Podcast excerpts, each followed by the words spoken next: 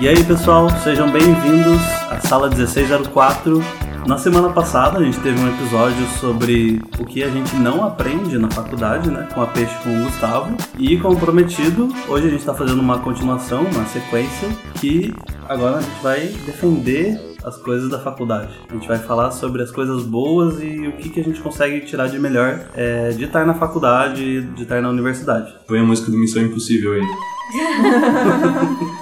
E agora estamos com um time, né? Grande aqui É, pra falar sobre semana isso. passada tava, Ótimo. tivemos, tinha só dois. Só essas- dois. Só dois, mas são os melhores. Só duas pessoas formadas em só artes. Sorts. Agora Mas dessa vez a gente tá aqui com uma cambada. Nossa, cambada, É, obrigada. Obrigada pelos elogios. eu sou o Murilo e hoje eu tô aqui com a Thaís Peixe, Oi, oi. com a Gabi Oiê! e com o Cláudio, Nós. que agora a gente pode falar alguma coisa porque temos um professor de universidade aqui na, com a gente e respeito. com o Léo. Olá, galera. E antes da gente prosseguir com o podcast, você já sabe, você já sabe. Dá o like aí, deixa o teu like, deixa um coração, deixa um joinha. Não sei onde você tá ouvindo, mas deixa o like. Deixou o like? Então beleza. Já deixou o like? Já deixou o like. Deixou mesmo? Mesmo? Ó, tá de olho. Primeiramente, queria dizer que eu achei um absurdo no episódio da semana passada vocês falaram de coisas que você não aprende na faculdade e vocês não terem citado o boteco do lado da faculdade. Queria só comentar isso mesmo. Faculdade sem boteco não existe. É verdade. Inclusive, inclusive é um dos negócios mais rentáveis da hum- humanidade. Não é nem. É que eu fiz a faculdade com o Gustavo, entendeu? Então, É, daí não você teve. não teve Gustavo tanto. bebe muito. Quer dizer, Na faculdade. isso. Na faculdade ele não bebeu. Não bebia na faculdade. Agora É, bebe, agora bebe. Semana passada, é, tava eu e o Gus, que nós dois somos formados em artes, né? Se você não viu, veja esse episódio. Agora aqui essa semana a gente tá com o Murilo, que também é formado em artes. A Gabi, Eu sou formada em letras, português e inglês. Meu Deus, quanta informação. é, e também o Cláudio, Eu sou formado em arte também, na Embap.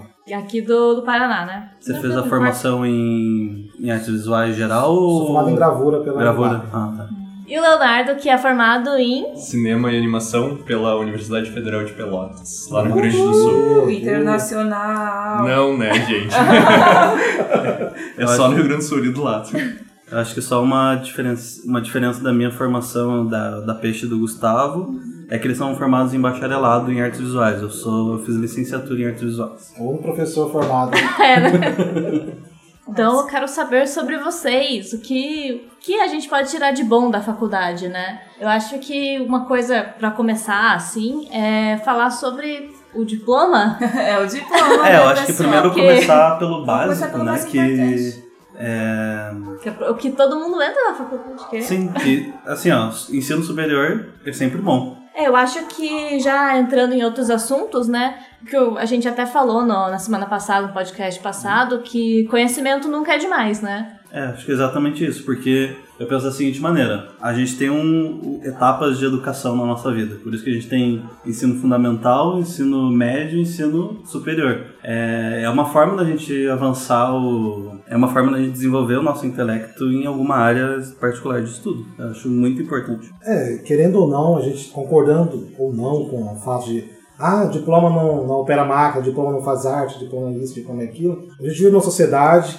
que eu também tenho alguns pontos a discordar e concordar quanto ao ter ou não o diploma, Uhum. mas querendo ou não, a nossa sociedade ainda valoriza o diploma e o diploma abre portas. Isso não adianta ser hipócrita e dizer que não. Então, assim, ah, vou ficar quatro anos na faculdade, vou perder meu tempo, então você não vai perder seu tempo, porque além de outros, de- outros detalhes, que, outras coisas que o diploma agrega na sua vida, né, Uhum. ter um diploma, ainda culturalmente ainda é uma porta de entrada para o mercado. Sim. Com- com- a gente concordando ou não, ainda é uma porta. Você pode ser talentoso e tal, mas é, não tendo diploma pode ser que de repente dê algum problema, algum entrave. assim, né? Você vai ter que provar mais coisas, de repente, por não ter o danado diploma. assim, né? Sim. É verdade. Certificados em geral são muito importantes esses dias, hoje em dia, né? Para encher a folha de currículo. Encher a folha de um monte de coisa. Encher a que na parede verdade de para dar duas É. páginas de currículo. currículo extracurricular. É, é, é, na grade, é, que é extracurricular. É, Atividades Horas formativas. É, só para encher páginas de currículo. Nessa sua área, assim, Gabi, ela é importante também ter um currículo ou É só o que que- importa. é? É. só o que importa. Porque a maioria das pessoas formadas em letras, elas fazem pra dar aula, né? A grande maioria acaba dando aula, faz licenciatura também, não faz bacharelado, se formada no bacharelado. E aí, currículo é só o que importa, assim. e se não É for só pra dar aula, assim, certificado. pra quem for, sei lá, ser Aí, escritor. bem complicado. É, é, você é pobre mesmo. Eu não sei como é que é, mas em bacharelado em letras é um dos únicos cursos da federal que você não tem estágio obrigatório, porque não tem estágio obrigatório pra quem é do bacharelado. Ah, É. Não sei como é que é em artes, se vocês têm que fazer um estágio obrigatório mesmo tem. sendo bacharelado. É. Em letras não, porque já se assume que não tem emprego pra isso. Aí a galera já vai fazendo, tipo, é, quem trabalha na área, né, porque precisa, não porque precisa fazer estágio obrigatório, já vai trabalhar em editora, fazendo revisão de texto, é, trabalha como tradutor, às vezes, fazendo bico. Tem gente que vai pra tradução juramentada e tudo mais pra ganhar mais grana e tal. Mas, no geral, é uma área que, tipo, muita gente formada em letras acaba fazendo outras coisas que não trabalhar como professor. E é um curso meio que te ilude, né? Porque eu fui fazer porque eu queria escrever. Só que, tipo, o total de matérias que tem a ver com escrita em letras é zero. Absolutamente zero. Não tem nenhuma matéria que seja de produção de texto no curso de letras português. No inglês tem, mas porque a gente precisa da escrita acadêmica, né? Precisa saber escrever essays e tudo mais. Mas só essa, assim, tipo, escrita literária mesmo, qualquer coisa nesse sentido, não, não tem. Não tem na praxe das universidades de letras. E eu só descobri quando eu tava na faculdade. Coisas que você não aprende na Coisas faculdade. que você, não, coisas que você aprende na faculdade. Porque É. o seu curso é muito diferente do que você achava que ele ia ser. É, A gente sofreu um pouco com isso também em artes, Sim. né?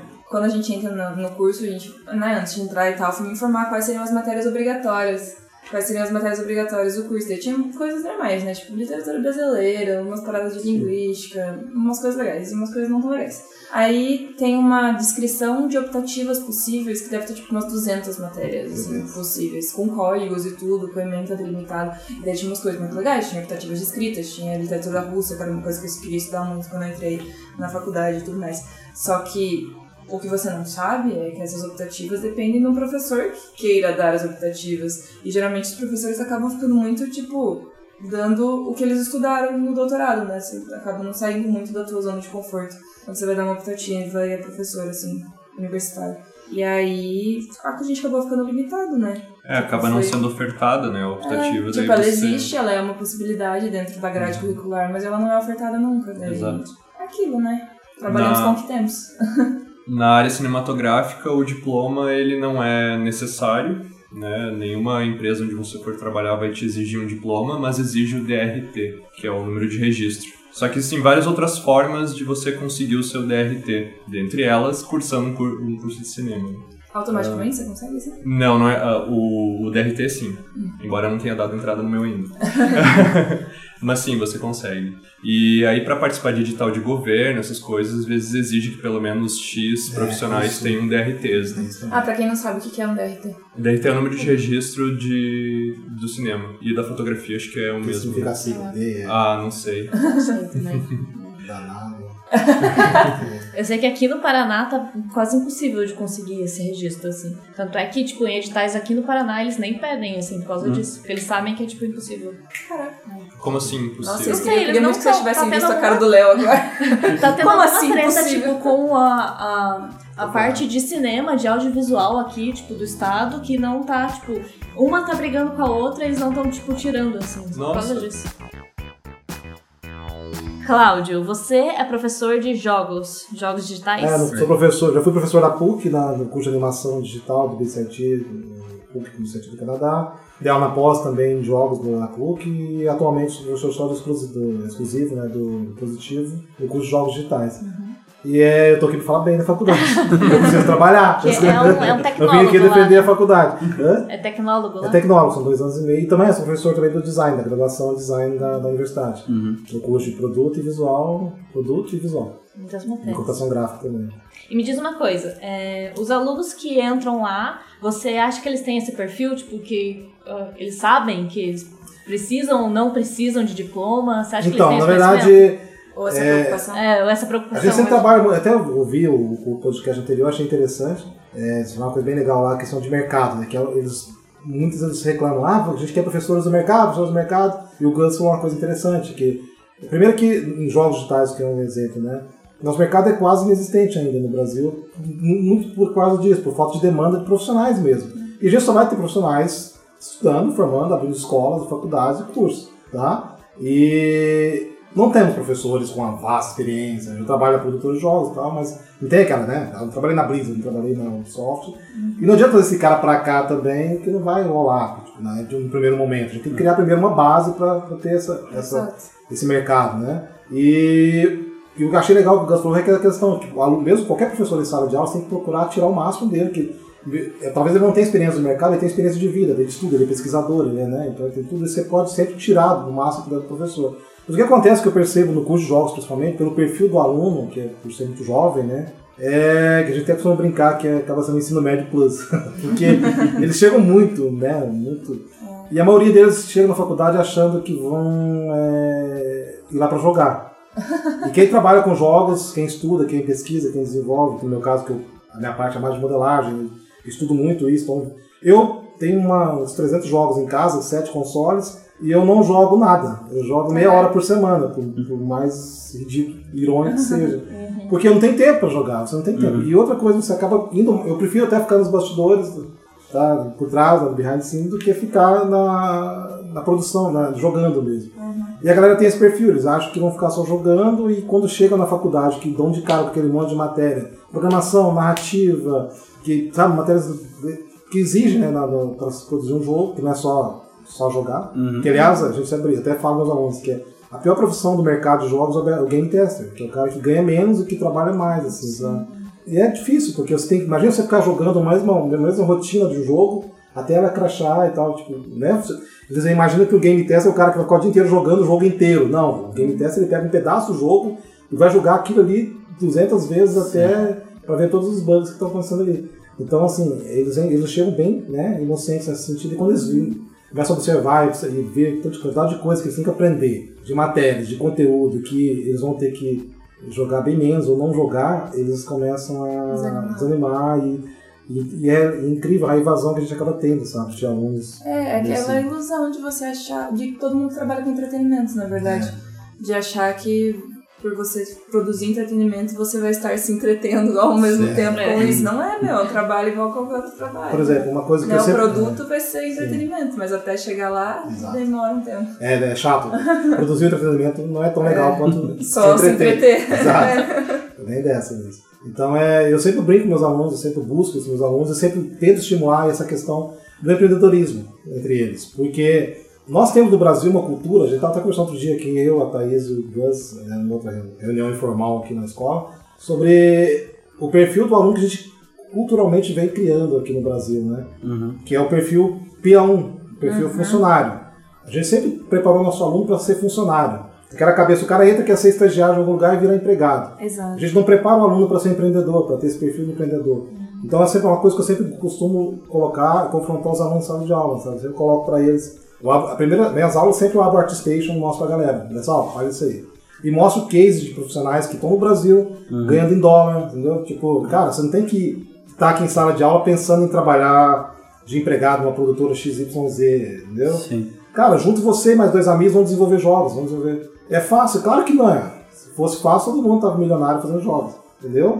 Mas tem gente que se deu bem. Então eu sempre busco esses cases de, de casos de sucesso, gente que está no mercado e desenvolveram a partir de dois, três colegas, entendeu? Então, é, e a coisa foi embora, entendeu? Então, tipo, e aquela coisa, tipo, ir pra fora. Você- Hoje em dia é muito legal. Eu acho até eu, particularmente, eu acho até mais interessante você ficar no Brasil ganhando em dólar, em euro, do que ir pra fora pra viver com, Com dólar. Com certeza. Você pode ir lá, fazer um curso, até, até falar, "Olha, galera, vaza, vão lá, façam um curso e voltem e trabalhem, façam contato. Tem alunos meus que foram fazer Ciência Sem Fronteira nos Estados Unidos. Isso é assunto para outro podcast. É, ele foi, mas ele, ele tirou o máximo daquilo, entendeu? Ele foi pra lá, não tem, que tem muita gente que vai fazer tour, né? Isso é, tour sem fronteira. Vai tirar foto pro Instagram. É, então, é. Ele não, ele foi, fez contato, ele ficou na. Ele fez um intercâmbio naquela savana. Escola de arte lá, ele aprendeu muito, né? E ele É, SCAD, né? Esquece, exatamente. E nesse período que ele ficou lá, ele fez o contato com o pessoal da indústria. Ele voltou pro Brasil e hoje ele é game designer para uma empresa de lá. Uhum. Entendeu? Ele presta serviço para eles. Que massa. Tudo remotamente. Então, assim, é legal. O pessoal tem que saber aproveitar essas coisas da faculdade, sabe? Sim. Não é só chegar, eu sempre falo, é, o perfil do aluno, que é, que- esse é meio clichê falar isso, mas é o que acontece. Não é o aluno não é a faculdade que forma o aluno, é o aluno que faz a faculdade. Exato. Entendeu? E o aluno acha que ele vai ficar naquela posição passiva, só recebendo, recebendo, Exato. recebendo. Esse que é o problema, é por isso que quando chega o final da faculdade todo mundo entra em crise, porque Isso. você acha que tipo, ah, tô me formando, vai cair um emprego no meu colo sozinho, É, assim, foi- sem eu precisar fazer nada. Não sei se vocês tinham essa mentalidade, Foi, mas eu é o que, foi o que a. Peixe comentou no último episódio, que a faculdade ela te, ela te ensina diversos pontos da área da sua área de interesse e, e aí é do seu interesse correr Aham. atrás do que você acha que você melhor. quer. E as pessoas não, elas acham que elas vão fazendo a faculdade, beleza, né? Tipo, full profissional. Full assim, profissional, tá? exato. Agora tem um currículo, vou enviar aqui pras falei. empresas e você contratar. É, isso aí. Eu contratei, eu trabalhava numa empresa, eu contratei um designer para trabalhar comigo uma vez. Eu sempre cito esse cara em sala de aula, sempre. O que, que ele fez? Ele chegou com uma pastona na mão, assim, pra, pra entrevista. Falei, cara, mais uma pasta. Fiquei imaginando, né? Daí quando ele abriu aquela pasta, ele começou a me mostrar os primeiros trabalhos dele da faculdade, que foram passados para ele fazer, de design.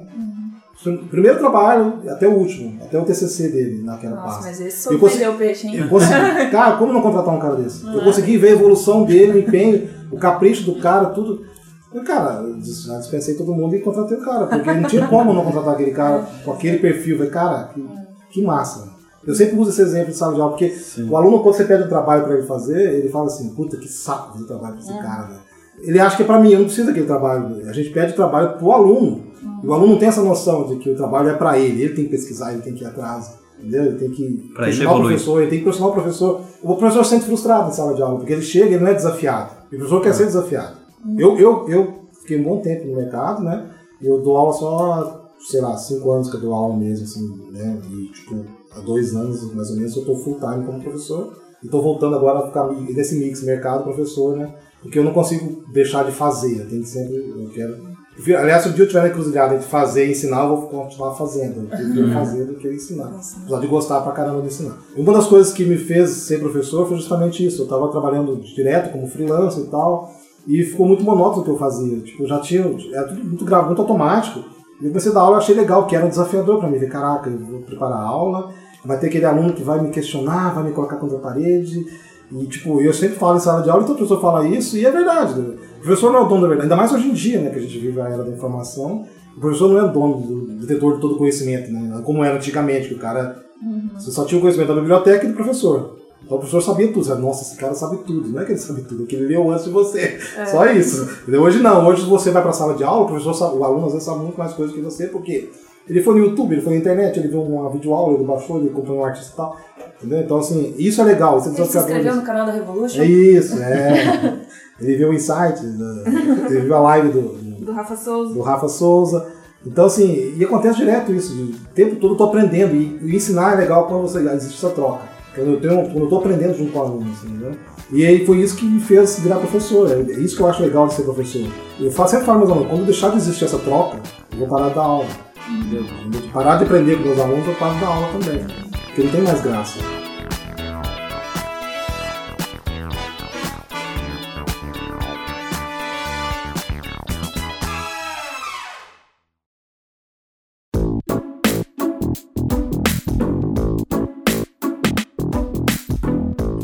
Nessa mesma relação que você tem, tipo, sendo professor com os alunos, os alunos também têm que ter com o professor. Não é tão fácil assim, porque eu e o Gustavo, que é meu irmão, se vocês não sabem, desvendamos essa pra vocês, Gustavo é meu irmão. A gente tem muito isso de ter contato com os nossos professores e a gente sofreu um tanto quanto de bullying, porque a gente sabe, né? Caxias. Como é que é puxar a saca dos professores, mal Meu da Deus do céu, falar Gustavo dos insuportável na faculdade. Cara, nós dois somos iguais, iguais. Nesse, nesse quesito, eu e o Gustavo, a gente é igual. E aí, eu sou amiga dos meus professores, vou tomar café na casa deles e tal, Isso porque, conta. né, puxar saco pra caramba, ficar dando presente de aniversário, mas eu ganho também.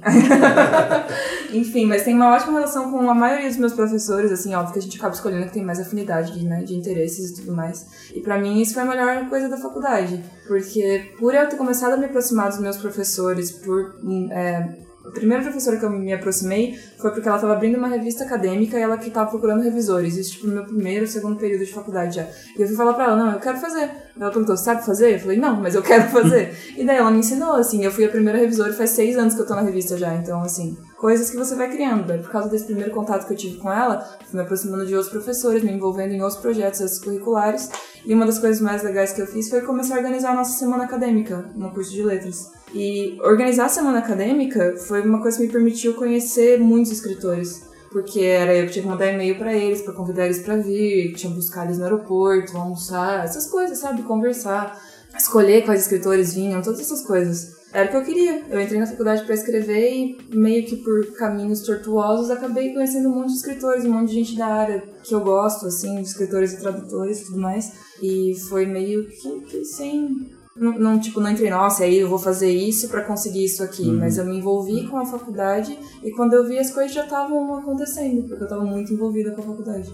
É, uma coisa que a gente já comentou aqui e comentaram no episódio passado é que se você não acha o que você quer na faculdade, você vai procurar por fora. Exato. Mas daí tem outro ponto, que você tem que aproveitar todo aquele recurso que você tem é. para você tirar o melhor proveito para você. Exato. Né? Tipo, você o, o, um determinado professor pode até não ser da área que você tem interesse, mas, mas com certeza, mas com, não, mas tem, tem, isso, mas às vezes com certeza o que ele sabe é tipo muito fodido, que se você aprender isso, vai ser bom, vai pra, ser você. bom pra você, entendeu? É, exato. Não, é bem isso mesmo. Mas comigo teve, teve essa questão da, dessa professora que me acolheu e é uma segunda mãe isso. Mãe, minha mãe fica muito brava quando eu falo isso, mas é verdade. é, ela, ela, tipo, me orientou numa pesquisa que não tinha nada a ver com a pesquisa dela, mas só porque ela percebeu que eu tava muito afim de pesquisar aquela parada, então ela falou, não, beleza, vou te orientar então. Eu vou ter que estudar um pouco mais fora da curva, mas porque você vai se empenhar nisso, vou te ajudar, sabe? Uhum. Então, teve isso. Quando eu tava na faculdade, eu vivia pra faculdade. Eu ficava lá, tipo, todo dia, de manhã e à noite, porque letras não tem a tarde na federal. E à tarde eu ficava lendo as paradas que eu tinha que ler, mas, sabe? Era muita vontade de participar daquilo e fazer aquilo virar uma coisa legal, assim. Porque acho que se eu tivesse só indo pra aula, estudando pra prova, não ia rolar. Ia ter largado o curso, porque é muito pesado. Na área cinematográfica, na universidade, na verdade, é mais. O meu curso foi um caso à parte, eu preciso explicar um pouco o, o contexto. Eu fiz parte da segunda turma do, do curso de cinema lá da UFPEL, então não tinha câmeras boas, a gente nunca entrou num set de filmagem, então tinha toda uma questão de dificuldade de conseguir ir para a prática. Né? Mas ao mesmo tempo, uh, os professores que, que davam aula lá, alguns acho que ainda dão aula lá, é, eles eram muito esforçados, porque nenhum deles eram formados na área cinematográfica, todos eles vieram ou do jornalismo ou da publicidade. E então tava todo mundo querendo criar um curso legal, todo mundo uh, batalhando para isso e tentando aprovar o curso no MEC e tentando montar a biblioteca. Então tinha todos um, uns esforços por trás para se criar isso, né? Ter podido participar uh, de forma direta ou indireta desse processo é bacana e você vê como é difícil você ter um curso de cinema ou qualquer um curso de artes num mundo onde pede gente que não é dessa área, Uhum. né? Porque é muito caro montar um curso de cinema, né?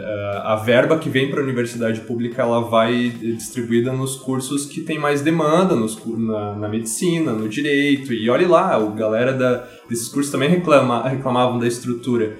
Então o, o curso de cinema ele era um pouco mais assim difícil de se conseguir as coisas. Mas por conta disso, a gente tinha uma relação muito próxima dos professores. Os professores eram super honestos também, no sentido de, ah, eu não sei sobre isso, eu vou te responder a aula que vem. E a gente acabava construindo uma coisa mais coletiva, assim. Então, acho que essa relação de, de você poder conversar com o seu professor, muitas vezes a gente ia para um bar e o professor ia junto, Uhum. isso é uma coisa que agrega bastante porque mostra que ele não está acima de você, não é uma autoridade, ele é alguém que é humano, tem problemas também, e você acaba se identificando com isso e perdendo certos medos que talvez você tenha, né? Ou essas coisas hierárquicas que a gente põe na cabeça e não consegue avançar em cima disso.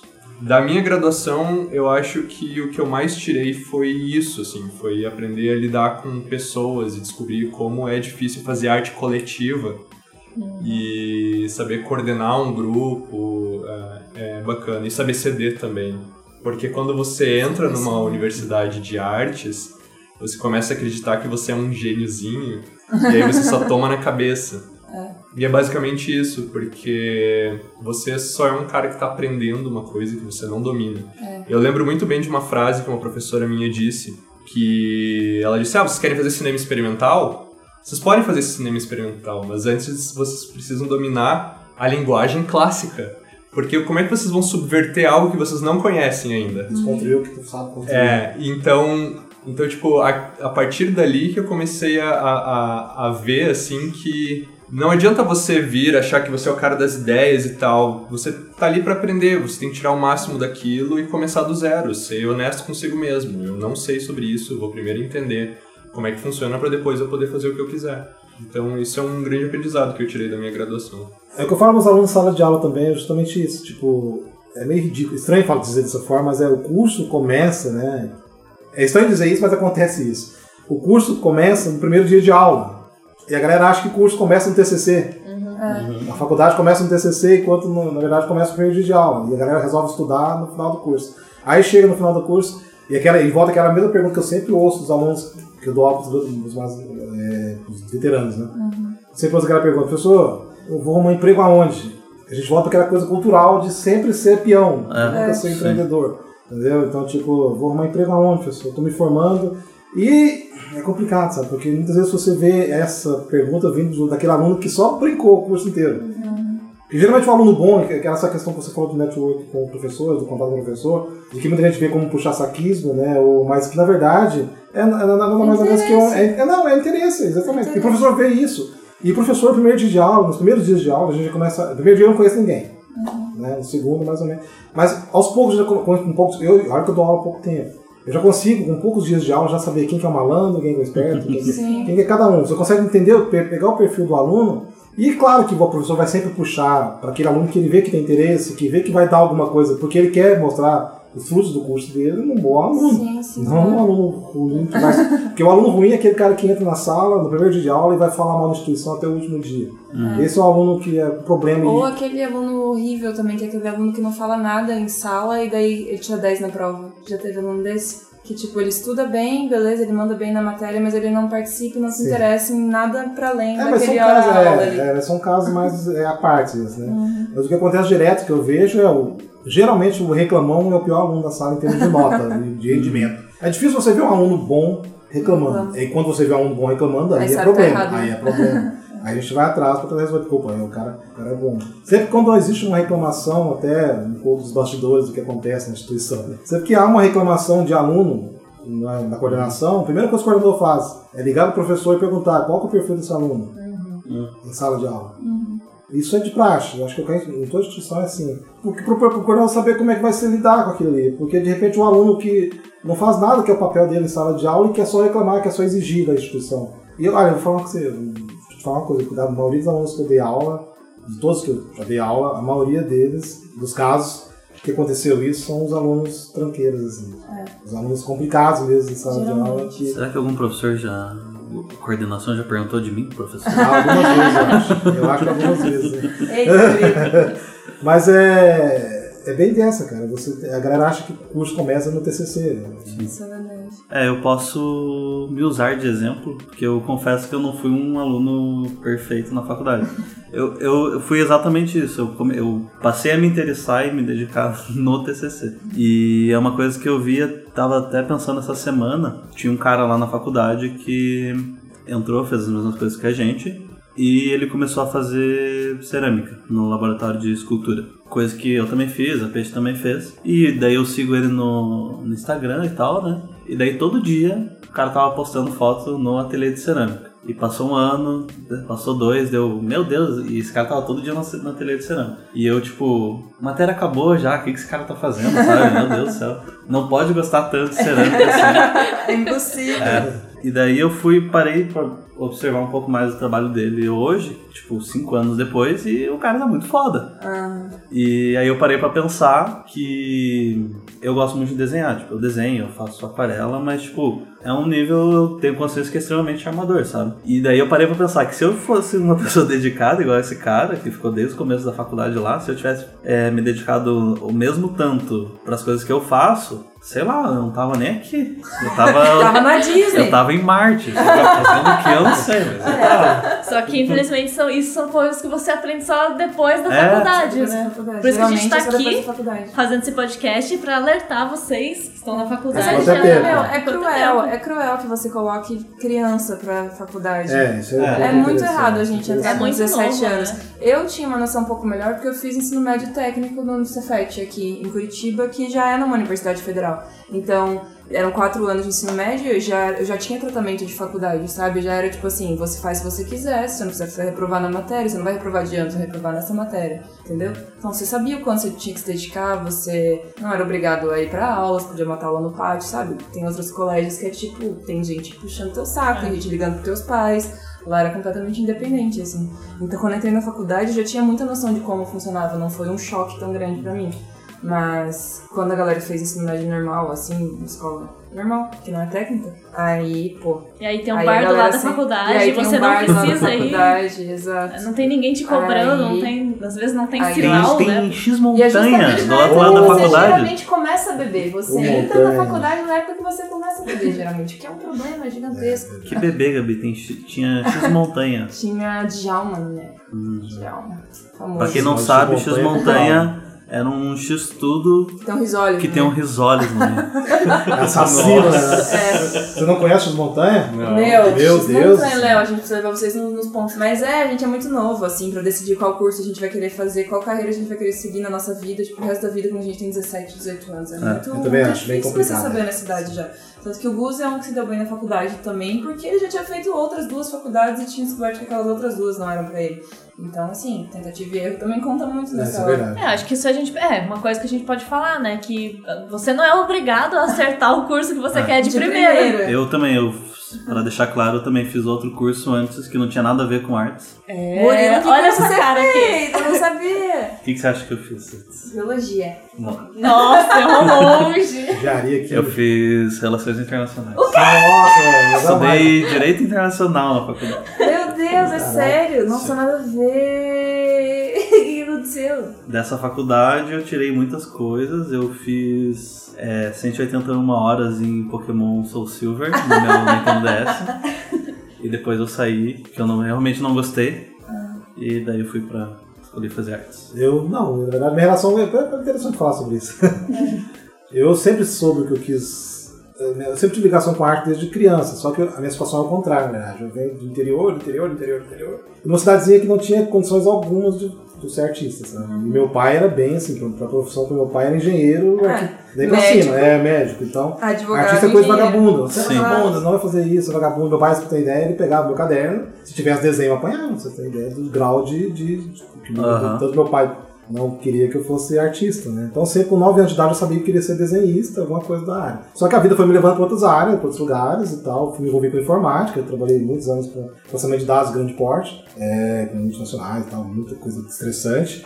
Mas sempre ali tentando voltar para a arte, sempre tentando voltar, voltar, mas sempre aquela preocupação em pagar conta, em sobreviver, né, lógico, mas sempre tentando todo folguinho. Então, sempre, isso é uma coisa que eu sempre falo para meus alunos, tipo, cara, é, se você não tem, se você tem condições de se dedicar exclusivamente ao que você quer fazer, mesmo nem que seja arte, seja qualquer outra área, né, dança, sei lá, o que você quiser fazer, cara, meta a cara. Muita gente vai criticar, mas você tem que saber dos seus sonhos, é momento tiozão. aqui. Momento, momento, Momento professor é, momento espiritual a sua vida, momento, é é, momento, faz. isso. É, mas é verdade, eu acho que eu, eu pago um preço por isso, sabe? Eu pago um preço Sim. alto por isso, por ficar por muito tempo dando satisfações à sociedade, à, sabe, à família, a um monte de coisa. Exato. E no final das contas, só, só eu tinha que contar comigo mesmo, eu tinha que contar com mais ninguém, sabe? Tipo, só dependia de mim, como só depende de mim, né? Até hoje vai só depender de mim até eu morrer. Então, assim, é, foi por isso que eu fui tentando, tentando, e só fui fazer faculdade com 25 anos, eu comecei a faculdade. A primeira faculdade, eu fiz vários cursos, fiz curso técnico, identificações, vários, várias formações, mas faculdade, curso superior, eu comecei com 25 anos, que é na Embrapa. E eu queria, mesmo na Embrapa eu ainda tive problema, porque eu queria fazer escultura, que é a minha paixão. né? Vou dar escultura na Evolution, tá, pessoal? Se inscrevam.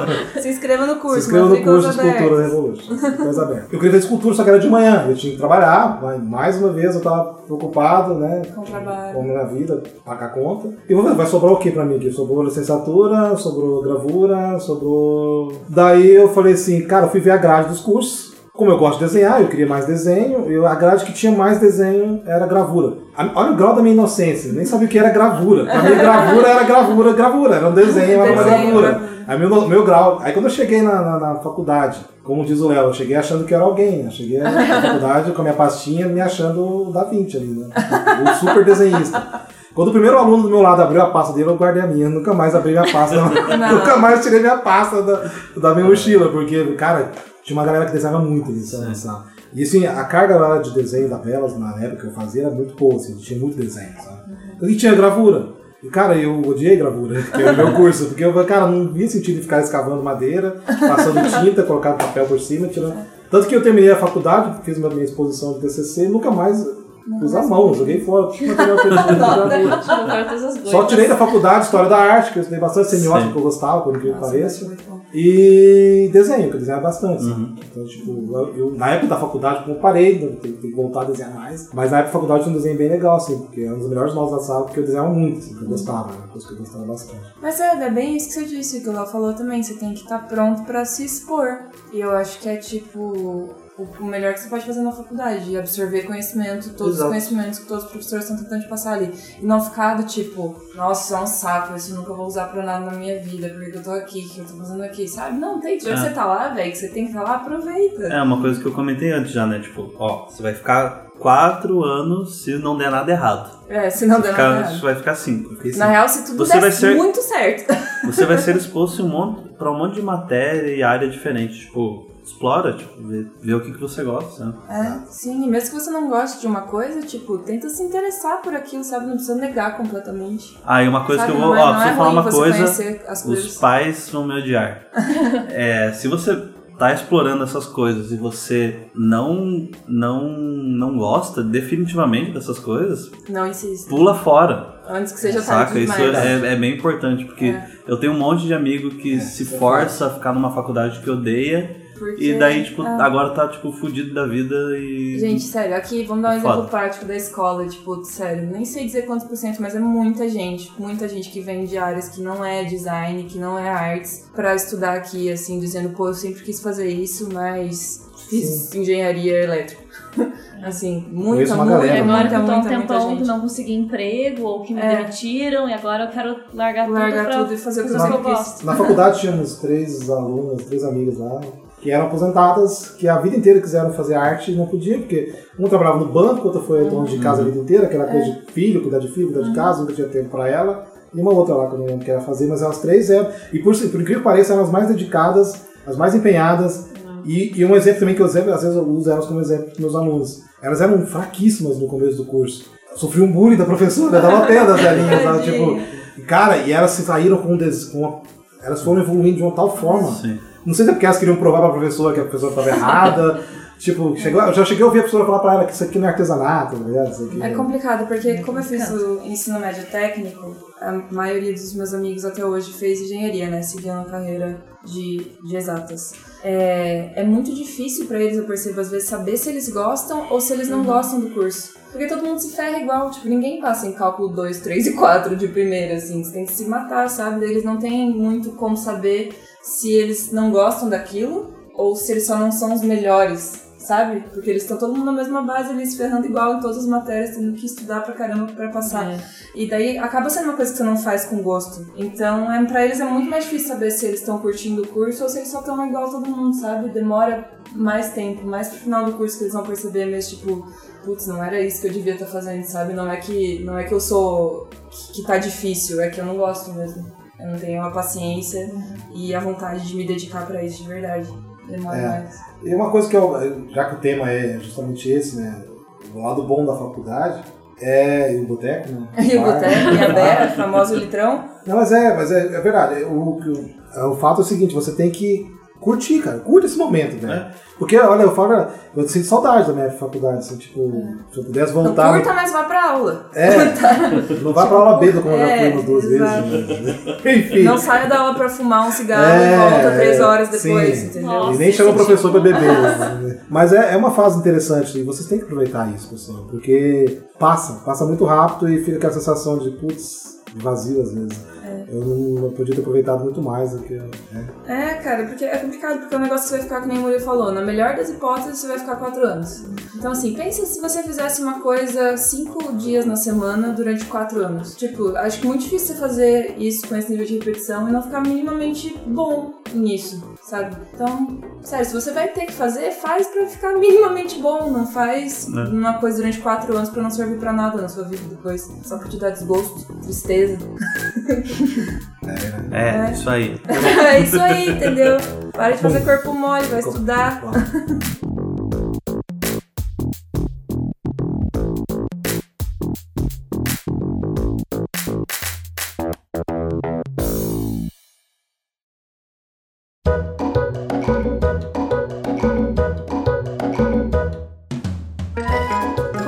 né, o Cláudio já falou e a Gabi também, pra mim, na minha opinião, os contatos, as pessoas que a gente conhece na faculdade é a coisa mais importante que a gente tem que tirar desses Sim. quatro ou cinco anos que a gente tá por Ma- lá. Mas pra deixar claro, não é um contato no nível de tipo aquela. Por puro interesse, É, assim. aquela coisa, a gente fica falando aqui do tal do que indica, né? Que é você conhecer pessoas só, pro, só pra te indicar pra trabalho, essas coisas. Eu acho que nisso que a Peixe vai falar é num nível um pouquinho acima, assim, você conhecer pessoas interessadas na- nas mesmas coisas que você, não num- numa relação rasa, assim, de só ter contatos profissionais. É, que você pode sair pra desenhar, sabe? Não é só jogar em rede. É. Não é só- não é só jogar online.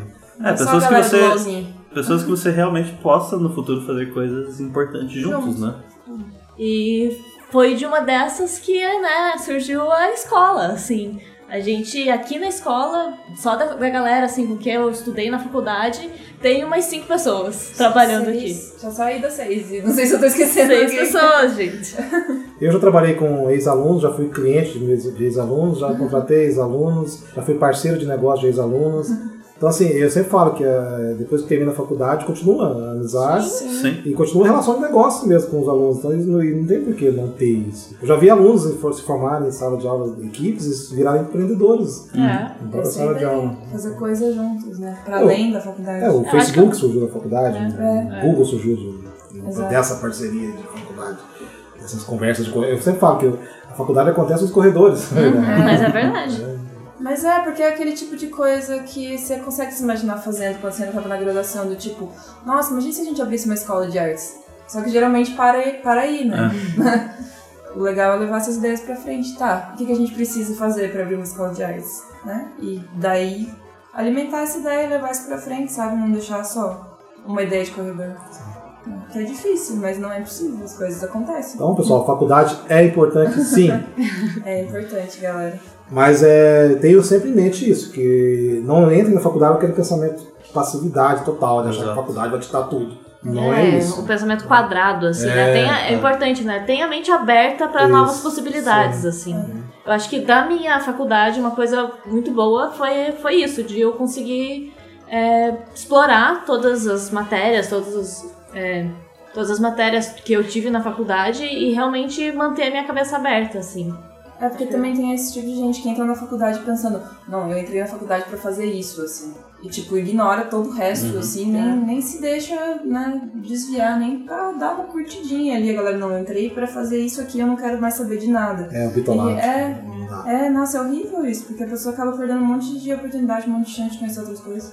Bom, pessoal, não adianta achar que a faculdade não é importante, porque eu sou artista, que o currículo, o meu certificado não vai fazer uma modelagem 3D, vai esculpir uma peça. E realmente não vai, o seu certificado não vai fazer isso para você. A sua formação vai fazer isso. A gente está falando aqui da importância da faculdade no sentido de formar contatos, de você conhecer professores, sugar né, dessa experiência do professor. É. Cara, na faculdade eu vi muitas coisas que eu jamais não ia ter essa, esse insight. E a ideia do professor justamente é dessa, dar insight para os alunos de olha isso aqui, pessoal, olha o que está acontecendo isso, está acontecendo aquilo. Então, quando eu fiz pós-graduação também, o, o meu professor, um dos professores que eu tive, ele é muito antenado em novas tecnologias, ele trouxe um monte de coisa para sala de aula que abriu muito a minha cabeça para o que está vindo, sabe? o que está vindo por aí de recursos. Pra- Então, assim, tem tudo isso que vai agregar a sua carreira. Um exemplo, quando eu comigo na PUC, um aluno veio me perguntar o que, que eu achava dele fazer intercâmbio, né? Da parceria da PUC que tinha com o pessoal do Canadá. É, o que, que ele achava, o que, que eu achava dele fazer esse intercâmbio.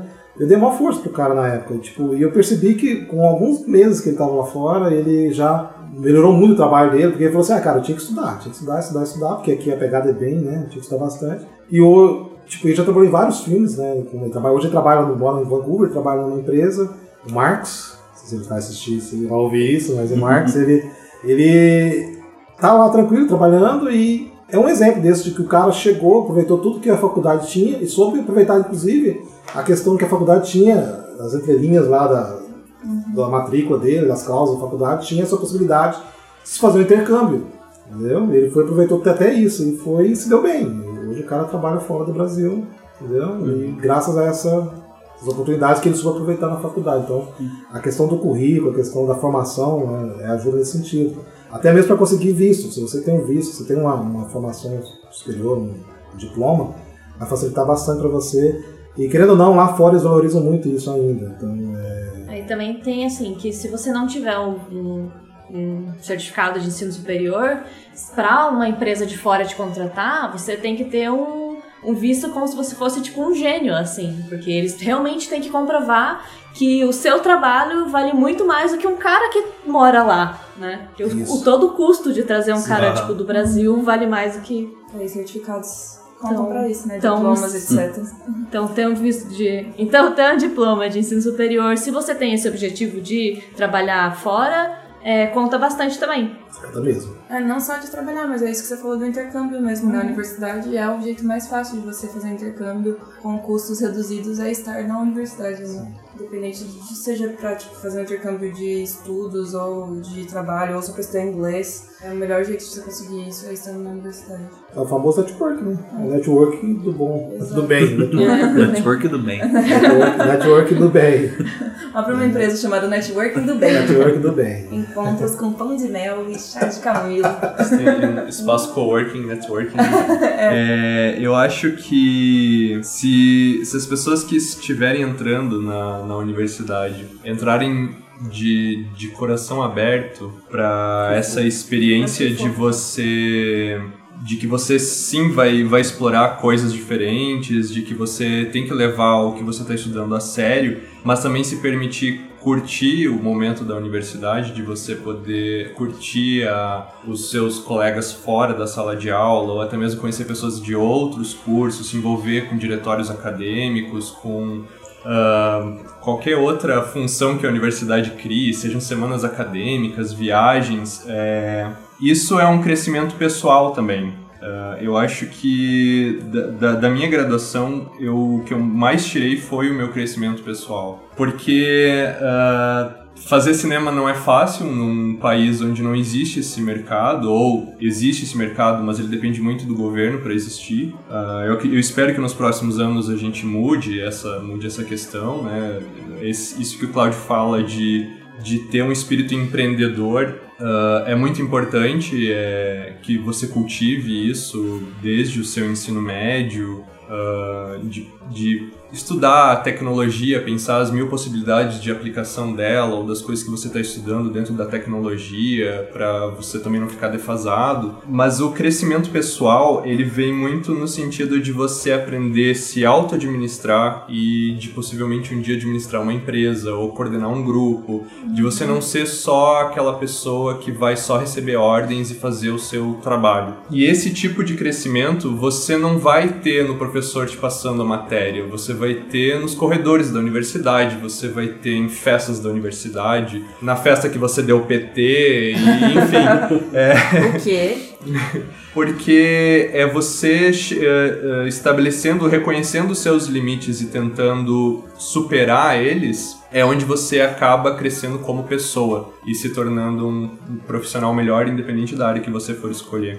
Eu tenho pra mim assim que esse foi o melhor aprendizado que eu tirei da, da universidade, foi todas as merdas que eu fiz e Exato. que eu botei a mão na consciência e que eu consegui superar e avancei pro próximo nível e assim a gente vai indo na vida. Olha, sobe o crédito. Tá, tá, tá, fogos. Falou bonito. Falou bonito. Não, é que você, quando, aquela hora é que eu tive uma reação muito exagerada no Sim. negócio que o Léo falou de administração. Ah, pensei que E era é do uma PT. parada. não, PT não, nunca dei PT na faculdade, galera. Na PT só depois. Seu pai vai ouvir. Ridículo. Não, o primeiro PT que Olha isso! Faz muito tempo não foi ano. Sério? Que pai, que pai legal, cara. Foi ele que me levou no colo. Enfim, né? Outra história pessoal, não tô aqui pra passar vergonha.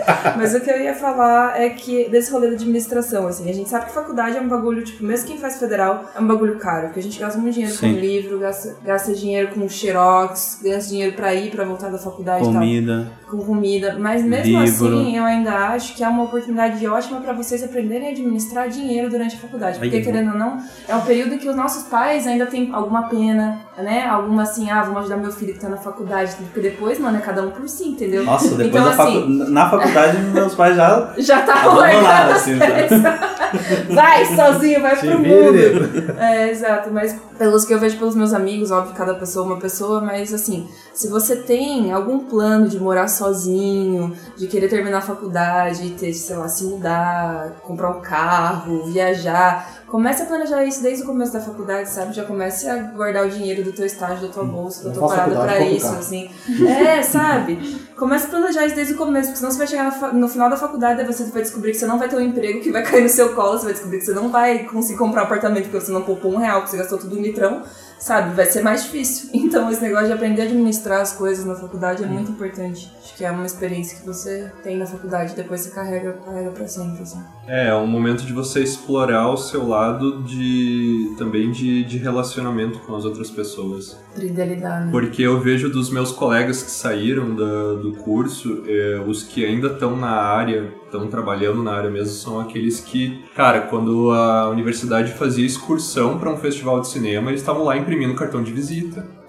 Sabe? Porque eles estavam indo para um festival para fazer contatos e eles sabiam todas as pessoas que iam passar por lá, sabiam o nome, sabiam fulano, eh, a foto da pessoa e eles abordavam e conversavam e faziam networking. Então, é, por mais que é difícil você superar a barreira da, da timidez, né? É, é algo que você precisa fazer para que você consiga entrar no mercado de trabalho, dependendo da área que você esteja, né? Mas o networking ele é importante para qualquer área, então, além de você aprender a se autogerenciar, é começar a pensar em si mesmo como uma empresa, né? de fazer o seu marketing pessoal. Sim, sim, Isso é uma coisa que você não aprende na universidade em si, Mas embora é fosse ser muito legal, mas é o exercitar, melhor lugar para você exercitar. O Léo deixou um gancho bem interessante, que é a questão de referências também. Eu peguei da conversa do que ele falou ali, uma questão muito legal, que é você ter referenciais na faculdade. Isso você aprende muito com os professores.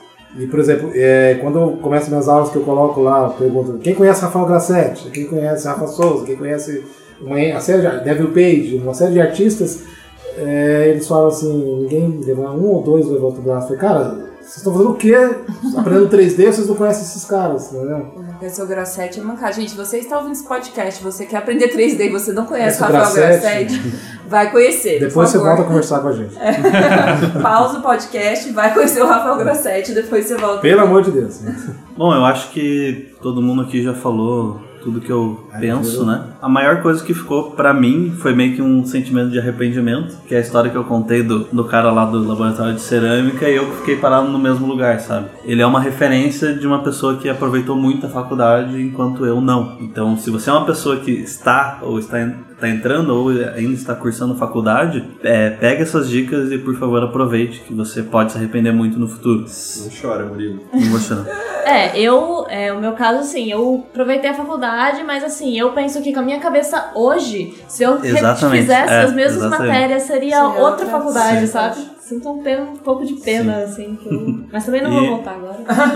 Tarde demais. Tem sobre a faculdade é importante dizer que se você pretende seguir carreira acadêmica de alguma maneira, nunca saia da faculdade. Ah, boa. Nunca dê um Bem anozinho lembrado. de férias pra trabalhar, Bem lembrado. gente, porque assim, meu, meu, minha pira era, né, pelo menos dar aula em universidade, assim, eu quis escrever, mas se fosse dar aula, eu ia dar aula em universidade.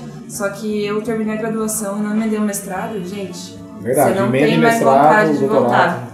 É verdade que te disse, não dá vontade de voltar. Não importa quão apaixonado você seja, eu sou a maior, né, relação, é, como é que diz?